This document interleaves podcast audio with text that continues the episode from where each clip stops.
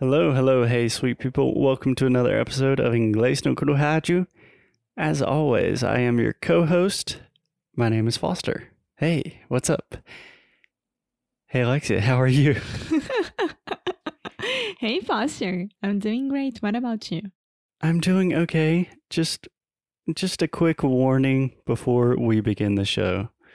I've mentioned this several times already. I am with a lot of I'm having a lot of back and neck problems. Today is one of those days where my neck is really hurting. I'm having a lot of neck pain. And when my body's in physical pain, my mind just does not work in the same way. So be patient with me, sweet people. I'm going to say some stupid things. Anyway, Alexia, how you doing? I'm doing great, thank you.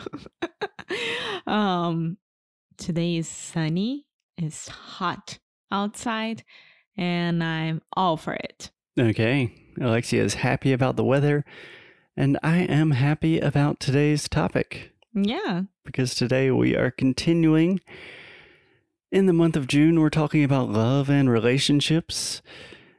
It is Valentine's Day after all. Happy almost Valentine's Day. And today, Alexia, we're going to talk about dating. Dating. Ooh. Woo.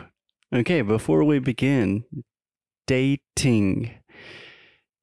If I'm speaking normally, like in a normal conversation with my friends, I really don't say dating oh, I'm dating her. I say dating, dating.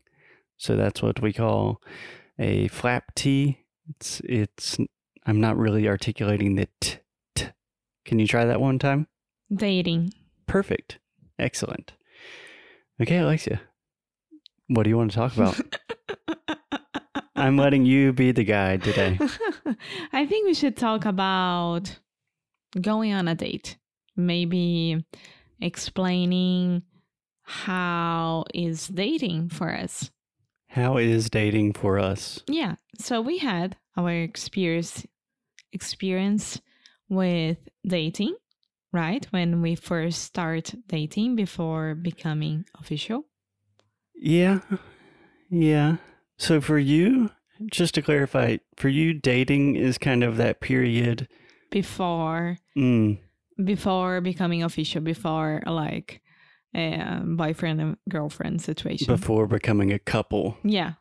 Okay, yeah. I think that makes sense. Because dating é tipo, ah, tô saindo com alguém, eu vou sair com Foster, a gente vai sair pra jantar, something like that, you know? And then after that, we, of course, we continue like going out, but we are. Yeah, we can now. still have like a date night. Yeah. But uh, yeah, okay. I totally understand what you mean.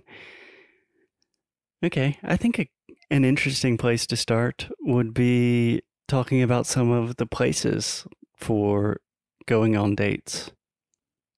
Like in your imagination, what are some of the most common places or places that you would like to go on a date? I'm asking for a friend. I think there are phases of life, right? So, like, for example, I love going out and going to a new bar or restaurant and just spend time there because you get to know the person you are there and and you have to talk to this person, right? Yeah, Pre-COVID. Yes, exactly because some people think that going on a party together going to a party going to a party together for me it's really confusing because there is music and a lot of people and maybe um, you'll be there all by yourself and he will be there with all his friends and like is is it dating? You know like is it a date? It's eh, weird for me. I'm yeah. not judging. I'm just saying for me it's like okay so let's go to a bar or to a restaurant or like um i don't know brunch or going to the beach together you know? Yeah. Yeah i totally understand what you mean for me especially in the beginning like maybe the first date or the first let's say like 10 dates it's still not official alexia's laughing but we're going to do this there there are two things that I like to avoid. Number one, super loud places, Yeah. especially when you're dating someone that doesn't speak your your native language. Yeah. Um, I mean, you spoke English very well, but not it's not your native language. And, And everyone is nervous. So, everyone's nervous. And I also think for me, it's important where it's kind of like an event that has a sense of safety to it. Like if you're going to a crazy party and there are a lot of people there, you don't know what's expected. Like, oh, is he expecting me to go to his house after? What's going to happen? But if it's something a little more relaxed and chill, like we're going to a restaurant, it just seems like a nice, pleasant evening. yeah. Yeah, exactly. And for example, on our first date, I I chose a place near where I used to live, hmm right? Because I was like, I don't know who this boy is, so let's be safe here. If I don't like him, I can get home like in five minutes, so that's fine. Yeah. but I didn't. Yeah. I think that was a smart move, but in our case, totally unnecessary. okay. So I think a restaurant, um, bars, those are classic options for first dates, for any type of dates. What do you think about going to the movies? I love it. I love it. But not only the movies, because the movies you'll be there like for one hour and a half more or less, and you won't speak. Not much talking. Yeah, so it's either like you go to grab something to eat before or after the movies. Yeah. That's it. I love it. This is my favorite thing. That's like a perfect date night yeah, for you. I love it. So cheesy, but I love it. This is something that during the pandemic, I did not think I would miss as much as I do because we can watch movies whenever. Like we have Netflix and movies are very available on streaming services. But there is something special about going to a real movie theater, getting popcorn. Mm, yeah, yeah, yeah. I think that I don't know.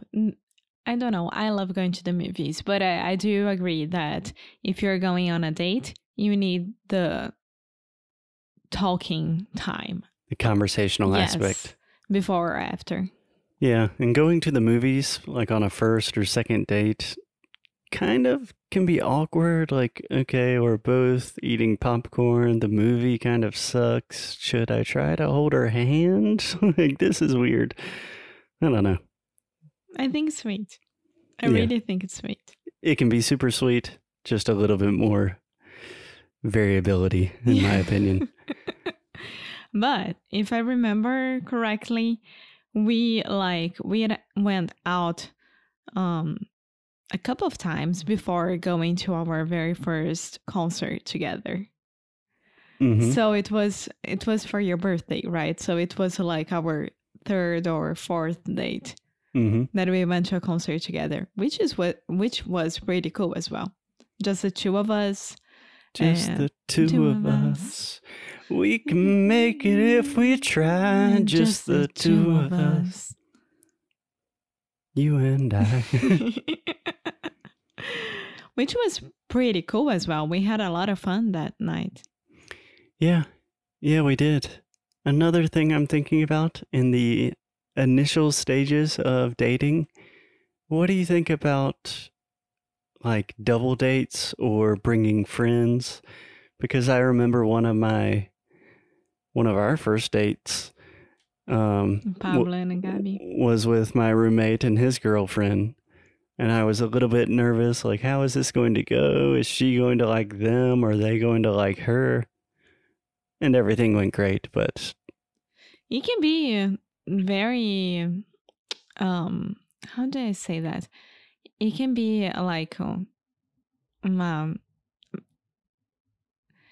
I don't know because I mean, if it's a double date, for example, me and my friend, my friend and I, and then your friend and you, it makes more sense than just one person from the table getting to know everyone, right? Yeah, which was the case in our situation. Yes, but I was pretty cool with it because, I mean, I, Yeah, I the- was okay. and they are.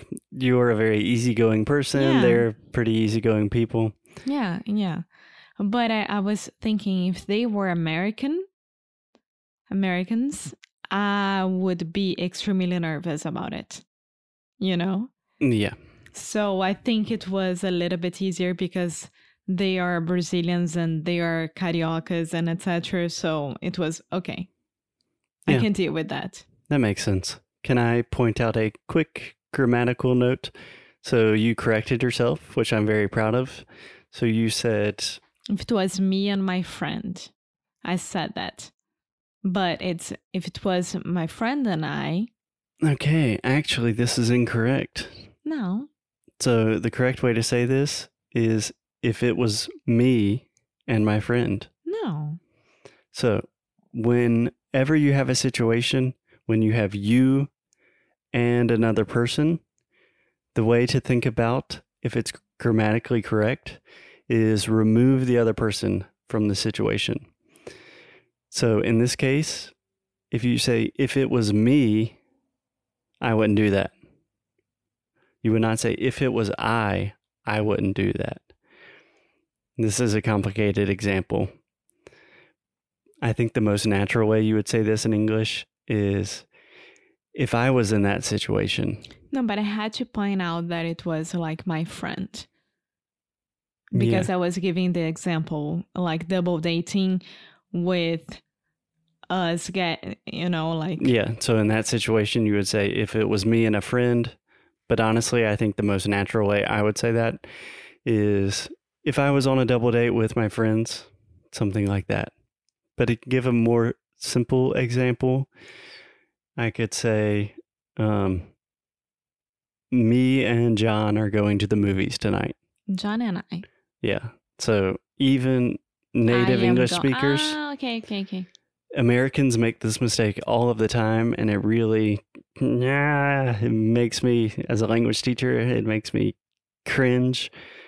So just remove the other person and imagine saying, me going to the movies tonight. That does not sound correct. So intuitively, you know the correct way to say this is, I am going to the movies tonight. Does that make sense? Yes, yes.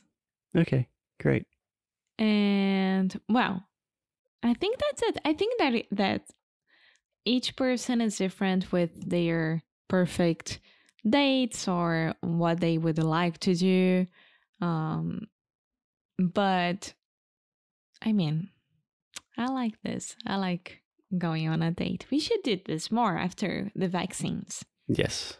Yes, we're putting all of the dating, the date nights on hold right now.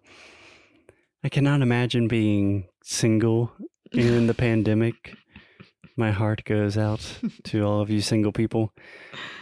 Oh, the single ladies. Oh, the single ladies. Oh, the single Is that Beyonce? Yes. Okay, on that note, we will talk to you guys tomorrow. As always, keep up the good fight. And lose well. And love well as well. Happy almost Valentine's Day.